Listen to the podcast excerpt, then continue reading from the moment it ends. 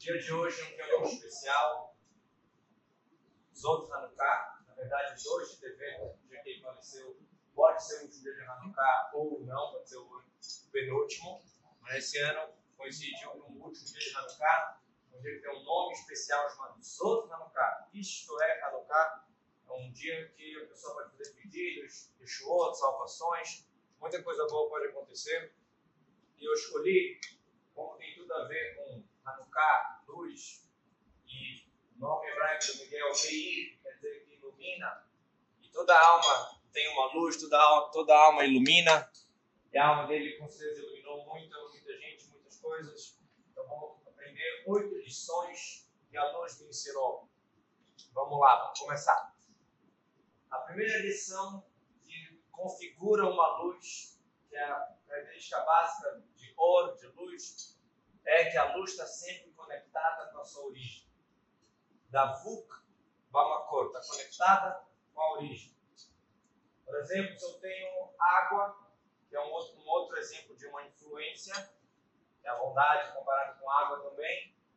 Eu tenho a fonte da água, eu posso retirar a água de lá, trazer, engarrafar, envasilhar, levar para. Eu não tenho conexão com a origem. A luz, não existe a luz o raio da luz sem estar conectado com a luminária. Está tá conectada sempre com a fonte. A gente vê isso no fogo. Talvez no final possa pode pegar um fogo para mostrar um pouco mais isso. O fogo ele está sempre subindo, porque o fogo ele está na verdade querendo voltar para sua origem. A origem do fogo, de acordo com a Torá, é embaixo da órbita da Lua. Existe um, um a origem dos quatro elementos, água, ar, terra e fogo, fica embaixo da órbita da Lua. E o fogo, por ser delicado, ele está sempre subindo, ele está querendo voltar para a fonte.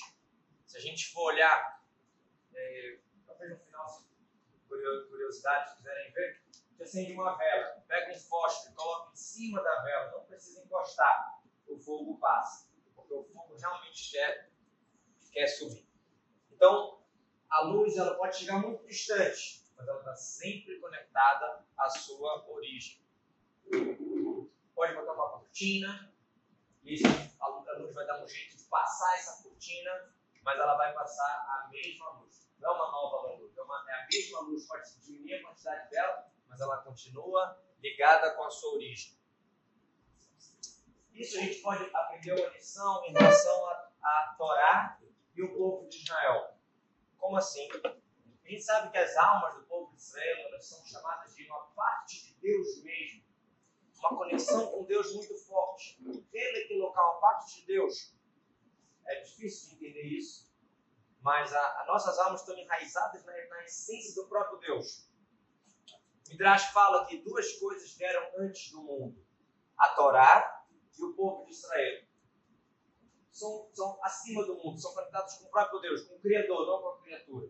A Torá e o povo de Israel somos criaturas, mas temos essa conexão forte com o Criador. E aí diz o Midrash, qual dos dois veio antes? Não só antes em, em, cronologicamente, sim em nível. Qual é mais importante, a Torá ou o povo de Israel? E aí fala o Midrash, é fácil resolver essa, essa pergunta. Vamos ler na Torá o que está escrito. Diga para o povo de Israel ordene ao povo de Israel que faça. Opa, se já está tendo o povo de Israel Torá, sinal que o povo de Israel vem mais, mais antigo, ou seja, mais profundo em Deus, as próprias, nas próprias almas, mais do que a própria Torá. Aí você vai pensar, muito legal, né? Então a gente não precisa de Torá. Porque se a gente tem a nossa alma conectada com o próprio Deus, tem muita gente que fala, eu já sou, já tenho conexão com Deus. Não preciso da Torá. Mas aí que está a diferença. Nossa alma está enraizada em Deus, na essência. Mas é como um filho. O filho, ele tem o DNA do pai, mas ele é outra existência, outro corpo. É a marruta, a essência dos pais, porém é outra medicina, outra existência. Tanto que o que acontece com um não vai interferir com o outro diretamente, porque é outra existência. Nós somos almas muito conectadas com Deus. Uma Torá chama Banim vocês são filhos de Deus. Opa, muito bom. Só que como a gente vem aqui para esse mundo físico, a gente vem como criatura. A gente vem com sentimentos separados do Criador. E aí precisa da Torá, onde a Torá ela mostra a vontade, a sabedoria divina de uma maneira revelada para a gente se conectar com Deus. Ou seja, temos uma essência muito grande, uma conexão com Deus profund, profundíssima. Mas a luz, a revelação que está conectada com a fonte sempre, a gente vê na Torá. Como o versículo fala, que ner mitzvah vetorá or. Que a mitzvah é comparada a uma vela e a Torá é comparada a uma luz. É uma luz muito grande. Ou seja, a luz está sempre conectada com a origem, que é o primeiro assunto que a gente está falando, a primeira lição que a luz me ensinou. A fonte e a luz está sempre conectada. A Torá está sempre conectada com Deus. Ela não vem separada de Deus, ela vem com uma vontade e sabedoria do próprio Hashem. Então, eu, judeu, que sou filho de Hashem e, e tenho a mesma essência, eu preciso também revelar isso à tona, estudando a Torá e seguindo os seus caminhos. Então, a gente precisa dos dois. A essência do judeu com o brilho da Torá. Muito bom. A segunda lição que a luz me ensinou. Não tem como brilhar sem gastar. Não tem como iluminar sem se esforçar. Você quer acender um fogo? Você precisa ou de cera, ou de parafina, ou de óleo, ou de azeite, algum material de combustão. Você quer uma luz, você tem que gastar energia elétrica. Não tem como iluminar, como brilhar, como aquecer sem esforço. Sem esforço é escuridão. Escuridão é só você não fazer nada, tem escuridão. Se não tiver nenhuma fonte de luz, nenhuma fonte de calor, automaticamente escuridão. Se não tiver o sol iluminando o mundo, naturalmente vai ser escuro. De noite, o sol não está iluminando, por exemplo. De noite que o sol não está iluminando né, esse lado do mundo, se você não ligar a luz, vai ser escuridão. Automático, sem esforço, sem gasto, sem investimento, ashkaat, se diz em hebraico, sem gastar, sem se esforçar, não tem como iluminar. Essa é uma lição tremenda da luz, do fogo. E interessante que para iluminar tem que queimar, tem que né, a própria combustão, tem que terminar com algo, tem que acabar com algo. Como assim? Eu quero brilhar, eu quero iluminar, eu quero ser luz. Para mim, para as pessoas ao meu redor, você precisa anular um pouco.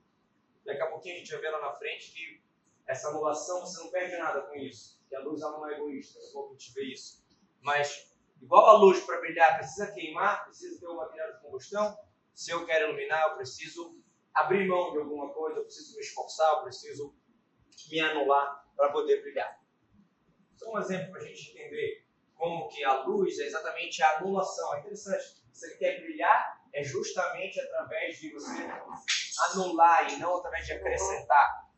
Um exemplo, se a gente for explicar um assunto, qualquer assunto que seja, seja da Torá, seja matemática, física, filosofia, qualquer assunto, existe a luz que tem nesse assunto, o or, que é a ideia central, a, a, aquela sacação que a pessoa entendeu, e existe as letras, as frases, a maneira como você está se expressando, que é para deixar um pouco mais concreto, para ter onde segurar, mesmo assim. Eu tenho essa minha ideia, eu quero passar para vocês, eu vou optar por essas essas frases. São as letras, as palavras, são essas expressões para poder revelar essa luz. Então, se eu pegar todas as frases, mas não pegar a ideia, eu não entendi.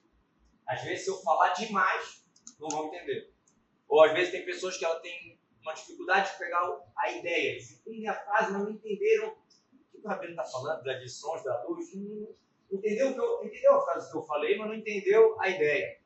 Ou seja, às vezes diminuir, anular, é você conseguir resumir o ponto de uma explicação, por exemplo, peraí, resume tudo, é isso, é a luz, está brilhando.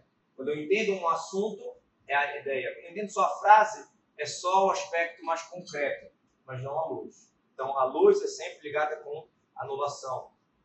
E no sentido mais literal, como a gente falou antes, esforço, anulação, não vem de graça, não vem fácil, tem que pagar, né, tem que pagar, não é selva mais, é, a equatorial, não, não tem jeito de brilhar, de aquecer sem gastar, isso não existe. Mas vale a pena, né? Vale a pena a gente gastar para coisas boas, para luz, para brilhar. Muito bom. A terceira lição da luz. A escuridão a gente não expulsa com a vara. Tem escuridão, tem um desafio, tem uma dificuldade, tem o Yetzerará, o instinto mal. A gente quer brigar com a dificuldade, com o desafio. A gente quer sair no soco, no tapa, no chute, com faca, com vara, com tiro. Você não vai conseguir. Acende uma luz e automaticamente a escuridão vai embora. Parece, parece que não precisa fazer nada. Acabou de falar que para acender luz precisa gastar. Então não é, não é que não faz nada, mas não é o contato direto com o mal e sim o foco no positivo. Existe surmerá, se afastar do mal, vá ser tome, faça o bem. E as duas coisas são necessárias na nossa vida. Tem horas que a gente tem que falar para o nosso filho, não faça isso, não toca na tomada. Né? E tem horas que a gente está ensinando para ele a luz, o positivo, o que, que é bom. E as duas coisas são necessárias. Você afastar do mal você aproximar do bem, fazer o bem, fazer todo, fazer o bem. Porém, o nosso foco tem que ser muito maior no Vasetov, em fazer o bem, que automaticamente a escuridão vai embora. Porque a escuridão não se expulsa com vale, a escuridão se expulsa com luz. Onde a gente vê um exemplo na Torá que o foco tem que ser maior no positivo, nos mostrar a luz da Torá, a beleza da Torá, o quanto que é bonito, e não na escuridão, olha que errado você está fazendo. Na, na geração de hoje em dia, então, mais cada vez que a gente se aproxima do Mashiach, cada vez mais e mais o foco tem que ser no positivo. Ah, talvez gera, algumas gerações atrás funcionou focar um pouco no negativo, não faça, proibido, proibido, castigo e tal. Hoje em dia, com certeza, não funciona e com certeza o foco tem que ser muito mais no positivo. Quando a gente vê isso na Torá, os Dez Mandamentos, os famosos Dez Mandamentos. Os Dez Mandamentos poderiam ser escritos numa tábua. Não é tão grande, poderia ser escrito numa tábua ou numa tábua maior, mas eles são escritos de propósito no Shnei do Rotabrito, nas duas tábuas do pacto. São traduzidas em português como tábuas da lei, traduzindo literal seria tábuas do pacto, Brit, pacto com Deus. Por que duas tábuas? Existem vários motivos por que das duas tábuas, cinco mandamentos de um lado, cinco de outro, existem várias explicações. Uma delas é que um lado está falando mais no positivo, por mais que o segundo mandamento é não terás outros deuses, idolatria, mesmo assim, de maneira geral, está focando no positivo. Eu sou o Deus que te do Egito, guardar o Shabat, respeitar pai e a mãe, né? tem mais foco no positivo. Enquanto do outro lado é não matarás, não, não fazer sequestro, não fazer adultério, tudo não, não, não. Agora, se a gente for olhar, nos Dez Mandamentos tem 620 palavras. 620 palavras, porque os Dez Mandamentos eles são um, um resumo, uma porta para todas as mitzvot. Nós temos 613 mitzvot da Torá, com 7 dos sábios dá 620. Só que aí tem uma disparidade muito grande. A tábua, uma tábua que fala mais no ativo, mais no positivo, tem 500 e tantas palavras. Enquanto aqui no outro lado, cento e poucos, ou menos você não lembro exatamente agora, não faça, não faça, não faça, não faça acabou. Muito resumido. Na hora de falar do Shabat, lembre do Shabat, você, seu filho, sua esposa, isso, aquilo, aquilo, para que Deus para você descansar. Na hora de falar não matarás, é simplesmente não matarás. Acabou. Precisa informar? Precisa. Tem pessoas que erram nisso. Não, eu não posso falar nada para o meu filho que seja de assuntos mais assim, sérios, mais íntimos. Não posso falar nada. Não. Às vezes a gente precisa informar. Mas basta falar resumidamente não matarás. Porque se você, vou fazer uma piada aqui, mas se você chega para uma criança e fala, olha filho, não pode pegar uma faca e acertar um ninguém. Você está dando ideia. Você está dando ideia. Agora, não pode machucar o outro. Correto. Mas se você prolongar demais no negativo, você acaba se sujando. Está mexendo muito com a sujeira, acaba se sujando. Então, é necessário informar, é necessário, a Torá fala, não, não faça isso, não faça aquilo, mas em duas palavras. Enquanto no positivo, Torá prolonga, prolonga, prolonga. Porque se a gente aumentar em luz, a escuridão vai embora. No Tânia, ele dá uma, um conselho para pensamentos ruins. Pensamentos que vêm na cabeça da pessoa e às vezes pode ser N tipos de pensamentos ruins, pode ser atrapalhando o serviço a Deus, pode ser atrapalhando a nossa vida, porque o lado negativo não quer só atrapalhar nosso serviço a Deus, quer atrapalhar a nossa vida, nossa saúde mental, nossa, nossa, nosso lar, nossa família, então, às vezes, os pensamentos negativos podem ser coisas que estão atrapalhando, mesmo que não estão diretamente ligados com a Torá, com as mitzvot. O Tânia fala qual é a maneira que você tem que desviar de pensamentos negativos, empurre com as duas mãos. O que quer dizer empurrar com as duas mãos? Se eu fico pensando assim, não vou focar no negativo, não vou olhar no negativo. Se eu ficar, não vou pensar nisso, não vou pensar nisso, eu estou empurrando com uma mão e puxando para a outra. Porque se eu estou falando, não vou pensar nisso, eu já acabo pensando. Qual é a maneira correta de desviar do mau pensamento? Empurrar com as duas mãos, ou seja, mudar o pensamento para algo positivo. Assim de uma luz que a escuridão vai embora. Se ficar só, sai escuridão, sai escuridão, sai escuridão, eu estou lidando com a escuridão. Eu estou falando da escuridão, estou lembrando dela, estou enaltecendo ela. Se eu esquecer a escuridão, empurrar com as duas mãos e focar na luz, a escuridão vai embora. Então, empurrar com as duas mãos quer dizer trocar o pensamento por um pensamento positivo. E não simplesmente falar, não vou pensar nisso, não vou pensar nisso. Porque isso gente acaba empurrando com uma mão né, e puxando com a outra. Muito bom. A quarta lição que a luz me ensinou. Uma frase da Guimarães que diz: Nele had, nele meia. Uma vela para um é uma vela para cem. A luz não é egoísta. A gente falou antes que para iluminar a gente tem que anular, tem que abrir mão. Mas daqui a pouco a gente vai ver que a gente não perde nada com isso. A luz não é egoísta. Se eu acender uma vela aqui, todo mundo que estiver perto vai ser iluminado com essa vela. Existe o famoso tzadik de casaco, ele está frio, está tá nevando, ele vai lá e bota um casaco, ele se aquece, mas todo mundo continua com frio. E tem o tzadik da fogueira, que acende uma fogueira para todo mundo.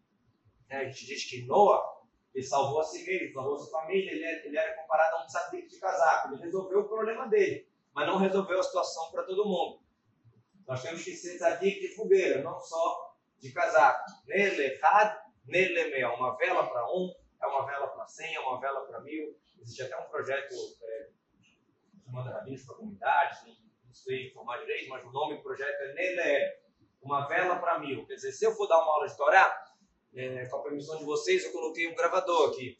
É, por quê? Porque essa mesma aula que a gente está dando aqui, a gente pode compartilhar depois. Hoje em dia a gente vê isso muito, essa, essa força de compartilhar a luz.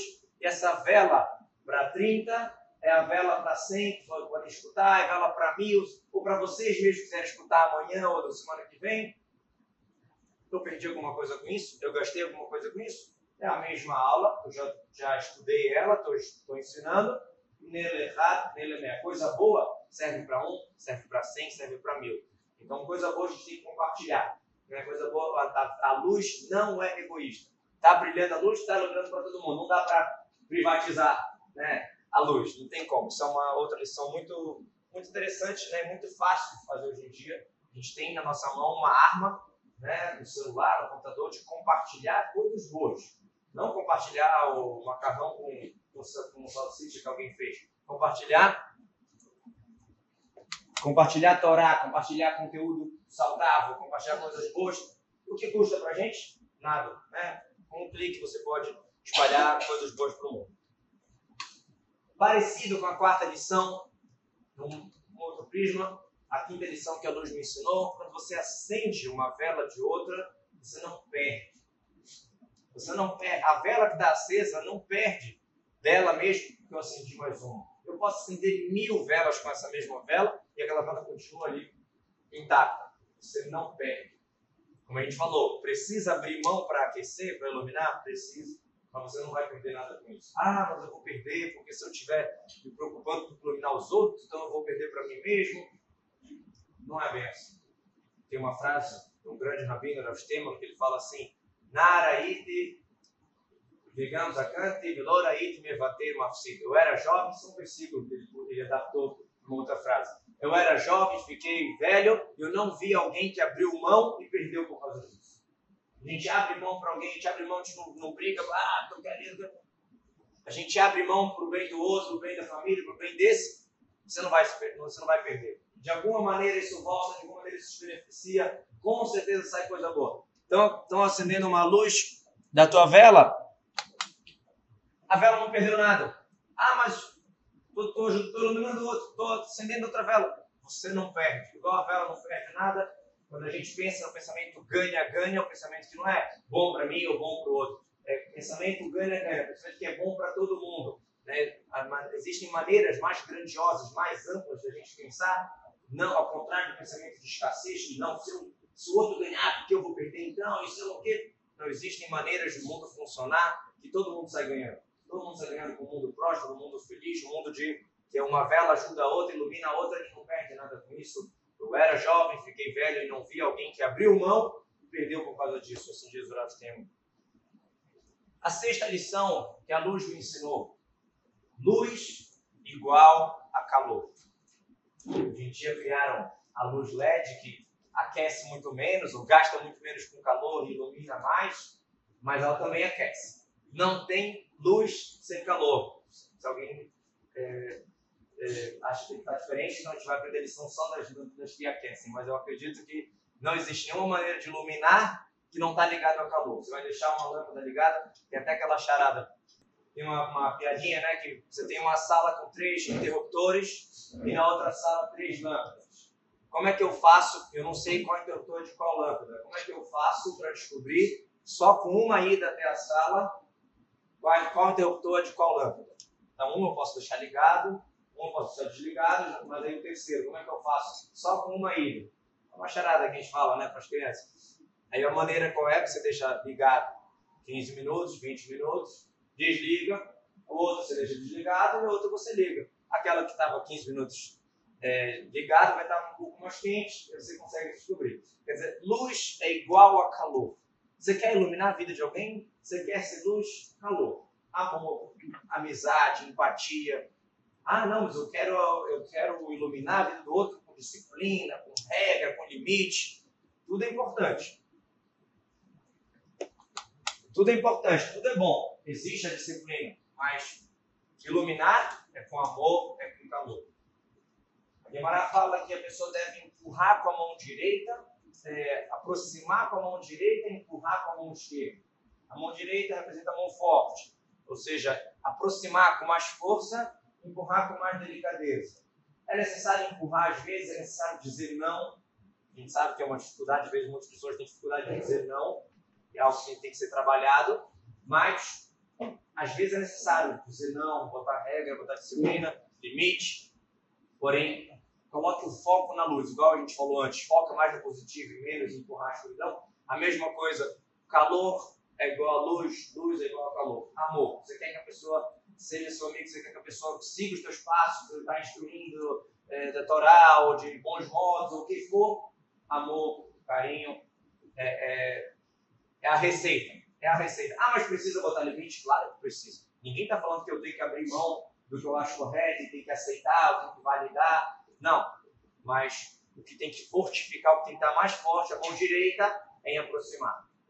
Tanto que a gente tem três patriarcas, que a gente lembra eles todo dia na reza. Abraão, Isaac, Jacob. É, toda reza a gente começa a me dar, Eloquei Abraão, Eloquei Isaac, Eloquei Jacob. Deus de Abraão, Deus de Isaac, Deus de Jacó. Mas na hora de completar a bênção, a gente fala Baruch Hashem, Magen Abraham, que protege Abraão.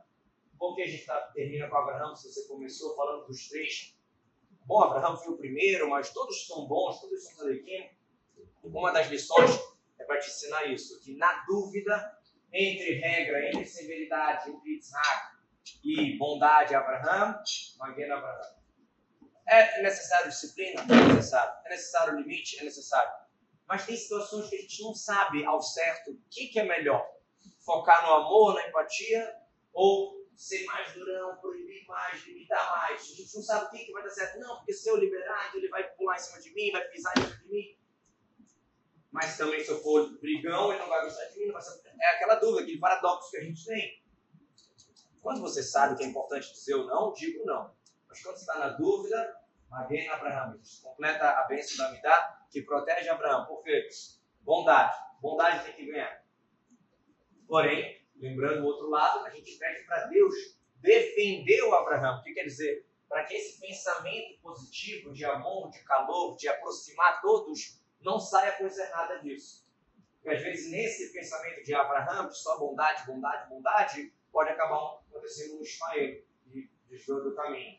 É o outro filho de Abraão. Então a gente reza para Deus, maguena Abraão, que Deus defenda Abraão, que o meu amor, que o meu carinho, que a minha aproximação só traga resultados bons. Mas, de novo, isso não, não contradiz a, a primeira resolução que a gente está falando, que na dúvida entre severidade e bondade, quer iluminar, quer brilhar, calor. Calor está ligado à luz, está ligado à iluminação, está ligado ao, ao brilho. E a luz, ela atrai, ela aconchega. Né? A luz, quem não gosta de sentar em volta de uma fogueira e só simplesmente ver né, o, o fogo ali é, queimando, fazendo o barulhinho dele, simplesmente a luz atrai. Quando a gente coloca uma, uma, uma lanterna, uma, um lampião, se aproxima quem quer a luz se aproxima. Então, é o amor, é o carinho, é essa maneira que a gente vai aproximar. A sétima lição, a luz me ensinou a vantagem da luz sobre a escuridão e da escuridão. No versículo, o rei Salomão fala: Eu vi, Viraí ali, eu vi a vantagem da formada sabedoria sobre a tolice, como a vantagem da luz sobre a escuridão. Esse versículo, ele, ele, já se, ele tem uma questão aqui.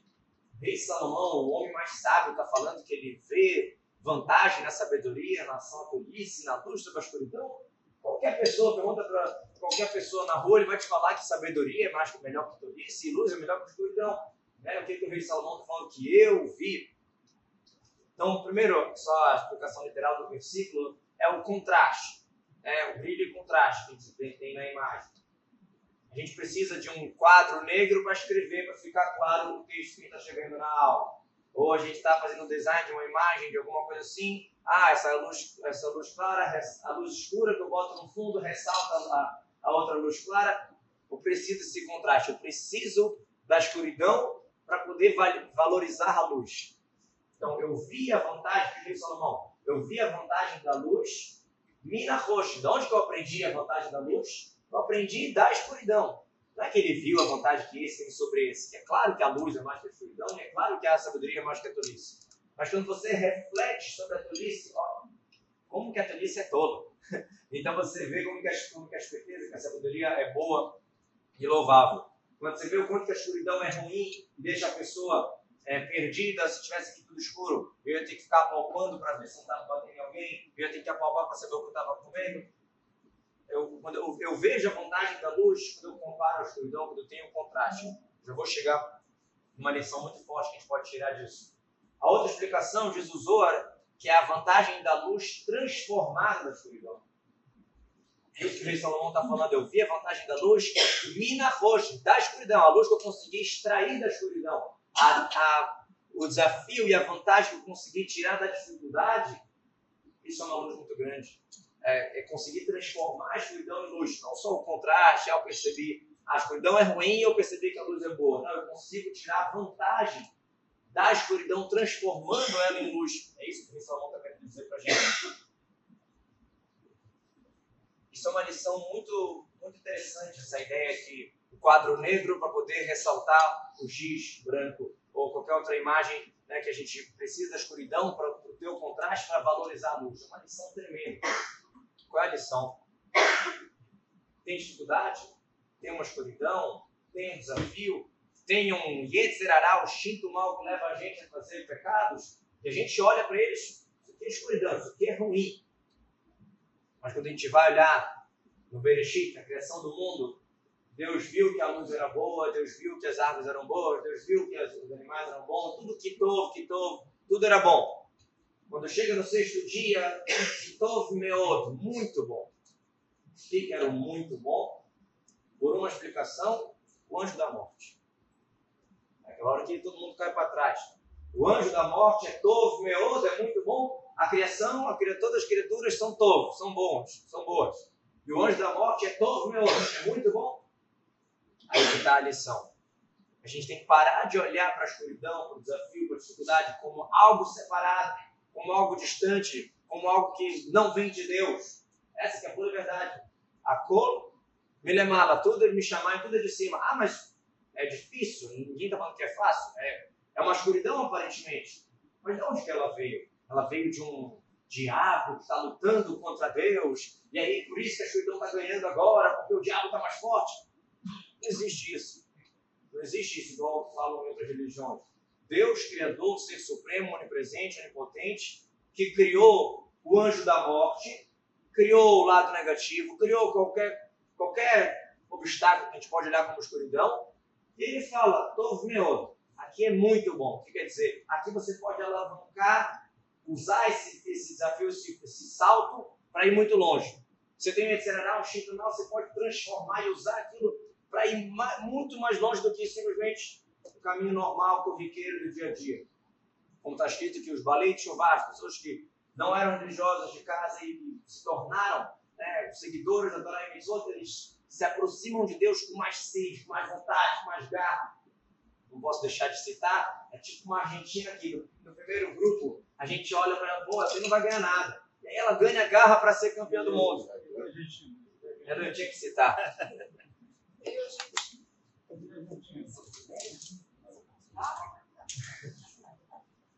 Era segredo até na Copa, né? É, na Copa eu não pude revelar. Opa, dificuldade, levamos um gol, eu só posso usar esse gol para me dar mais força para jogar melhor. Porque, de novo, na nossa vida, se a gente levou um gol, ou a gente fez um gol contra, quem foi que responsável por essa escuridão? Veio de Deus, tudo vem de Deus. É difícil, é, é muito emunal que eu estou falando. Falar é muito fácil, viver com essa informação é muito difícil, mas Itarona, Orme na Poxa, a vantagem da luz que vem da escuridão. Você consegue perceber que a escuridão está ali só para você iluminar mais, só para você brilhar mais. Não são duas entidades, não são dois caminhos, não tem, não tem alguém que é pai para Deus que está lutando, não existe isso. Deus colocou, criou o próprio amado, o próprio anjo da morte e falou: é muito bom, ou seja, dá para conseguir muita coisa. Ou outra linguagem, na linguagem da Guimarães, eu criei o Yetzerará, eu criei o instinto mal, eu criei a Torá como tempero para ele. O Yetzerará, o instinto mal, pode me levar ao orgulho, pode me levar à raiva, pode me levar a várias coisas. Isso aqui dá para ser transformado, dá para ser canalizado para uma coisa boa. Se você temperar com a Torá, você consegue usar isso aqui para ir longe, para fazer muitas coisas boas. Você tem que transformar a escuridão para a luz, e isso é uma coisa muito forte com isso. E por último, a oitava lição que a luz me ensinou, a luz ela não inova, ela simplesmente ilumina. Não inovar, simplesmente ela ilumina. É, tem um quarto, tem várias coisas no quarto. No momento que eu liguei a luz, iluminou. O mundo, vamos chamar assim, nosso dia a dia, a própria criação do mundo sem a entrega da Torá. Muito bonito, né? Você tem família, você tem trabalho, você tem parnassá, você tem. Tem várias coisas no mundo. Vamos rapidinho fingir que ainda estamos antes da entrega da Torá. Está tudo aí. É tudo muito bacana. Quando a gente liga a luz da Torá, na família, no trabalho, no dia a dia, no mundo, opa, está tudo brilhando agora. Está tudo fazendo sentido. Uma, uma mesa de família reunida é bonita. Uma mesa de família reunida com um propósito de estourar, é lindo. É um brilho. Você está ligando a luz, você está iluminando aquilo que já estava ali no mundo, a Torá ilumina de uma maneira muito forte. A mesma coisa a gente fala também em relação à parte mais profunda da Torá, a Hassidut, que ela veio a ser revelada no nosso mundo mais recente, 300 anos atrás, com Baal Shem Tov, depois com seus sucessores. E aí você pergunta, olha aqui, que está acontecendo agora? 300 anos atrás, a Torá foi entregue a 3 mil. Né? O que aconteceu? Luz. Não mudou nada. Ela veio iluminar os mesmos preceitos que a gente já tinha de uma maneira muito iluminada.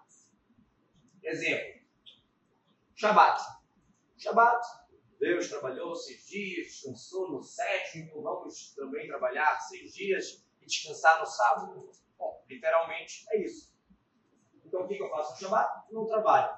Bom, isso aqui é bacana, mas é, é muito superficial. Se eu entender o Shabbat sempre só assim, como está na própria Torá claramente, a maneira revelada, bacana. Agora, vamos ligar a luz do Shabbat.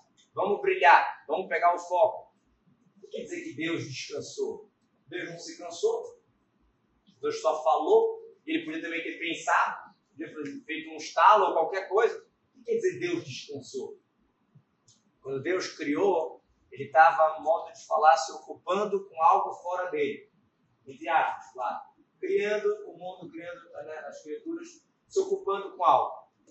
No Shabat, é difícil de entender isso em Hashem, dá para entender isso melhor na nossa vida. No Shabat, Deus volta para si. Agora é o que eu quero fazer, vamos chamar assim. Até agora estava o que eu precisava fazer, agora é o que eu quero fazer. Durante a semana a gente está criando, a gente está se ocupando com algo fora de nós. Eu preciso ir para o trabalho, preciso resolver pepino, preciso resolver banco, INSS, isso e aquilo. Coisas que são fora de mim, não são minha essência. No Shabat, eu paro de criar algo e eu volto para a minha essência. Igual Deus voltou para a sua essência, Shabat é minha essência. Família unida, mais reza, mais Torá, mais luz. Opa!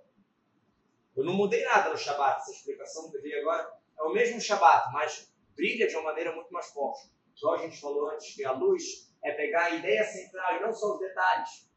Eu esqueci de falar o exemplo que eu ia dar dessa explicação. Gente, às vezes a gente pega só os detalhes e perde a luz, perde o brilho. Um exemplo disso é a alegria de um rago, alegria de um tovo, alegria de um peça, de um sucoto. Às vezes dá tanto trabalho preparar um peça, nem pode citar para as mulheres que o peça está chegando. É, dá, tanto, dá tanta coisa para a gente preparar, para a gente arrumar, e tem que arrumar a roça, tem que limpar a casa, tem que isso, tem que aquilo. E a gente chega exausto e não consegue aproveitar o espírito de liberdade, o espírito de conexão com Deus, que a gente se deixou de ser escravo do, do Egito para ser escravo de Hashem. A gente perde. Ou chega um sucoto e eu estou preocupado com toda a loucura antes da preparação, a comida, o açúcar, o lular, mas eu esqueci a essência. Essa Marta Berragueta, você ficar alegre com a tua festa, alegre com Deus, saber que Deus está feliz com você. Essa é a luz, essa é a essência. Todos esses detalhes foram feitos para isso. Tudo foi feito para. A gente não pode perder a luz. Então, a luz ela não inova, ela ilumina e brilha tudo de uma maneira mais iluminada. É mas agora fica iluminado. Já estava ali, eles não tem iluminado. Então a gente tem que fazer isso, iluminar a nossa luz, seguir essas oito lições que a gente aprendeu aqui. Vamos ver se a gente consegue só resumir para não perder, para não perder o foco. A primeira lição da luz é conexão com a origem. A luz nunca se separa da sua fonte. Temos que se conectar com a nossa Torá, com a nossa origem, não, não fugir da nossa própria, nossa própria origem. Segunda lição é a, o investimento, o esforço para iluminar. Não existe iluminar sem se esforçar. A terceira lição é o foco no positivo, não, não tentar expulsar a escuridão com uma vara e sim acender uma luz. A quarta lição é que a luz não é egoísta, uma vela para um é uma vela para cem. A quinta lição, que é parecida, é que quando você abre mão, você não perde. Quando você acende outra vela, a vela original não perdeu nada. A sexta lição, que luz é calor, é amor. Na dúvida, não ultrapasse com a disciplina. Na dúvida, vá para o lado do amor. A sétima lição, a vantagem da luz, aprendendo da escuridão, ou no contraste da escuridão, ou transformando a escuridão em luz. E a oitava, que a luz ela ilumina tudo que já tem, ela não renova. O Exato Hashem, a gente vai chegar já em breve com Mashiach, e Mashiach vai fazer o quê? Ele vai simplesmente ligar a chave geral do mundo. Que o mundo aqui já está para ser uma casa para Deus, já está tudo pronto, já tem todo um sentido nesse mundo. Às vezes a gente não vê, a gente vê Golá, o exílio. Existe Galut, mas existe outra palavra para exílio que é chamada Golá. E se você acrescentar o Aleph, o Um, o Aleph é um, que é Hashem, Alufoshulam, o errado, o Hashem, se você colocar o Aleph na Golá, se você ligar a luz do mundo, você está colocando o Aleph na Golá, vira Geulah, vira redenção, que Bezat Hashem vamos ter já, já já o mundo iluminado com a ressurreição dos mortos, com o Meir também com a gente vai iluminar mais ainda Bezat Hashem. E todos nós vamos aprender com essa lição, poder iluminar nossas vidas, nosso lar, nossos parentes, nossos amigos, isso, ligar essa luz, que Mashiach vai logo ligar essa luz do mundo todo, mostrar o quão belo ele é, o quão perfeito essa casa, essa morada para Hashem que a gente está fazendo. Seja em breve nossos dias. Amém. Amém.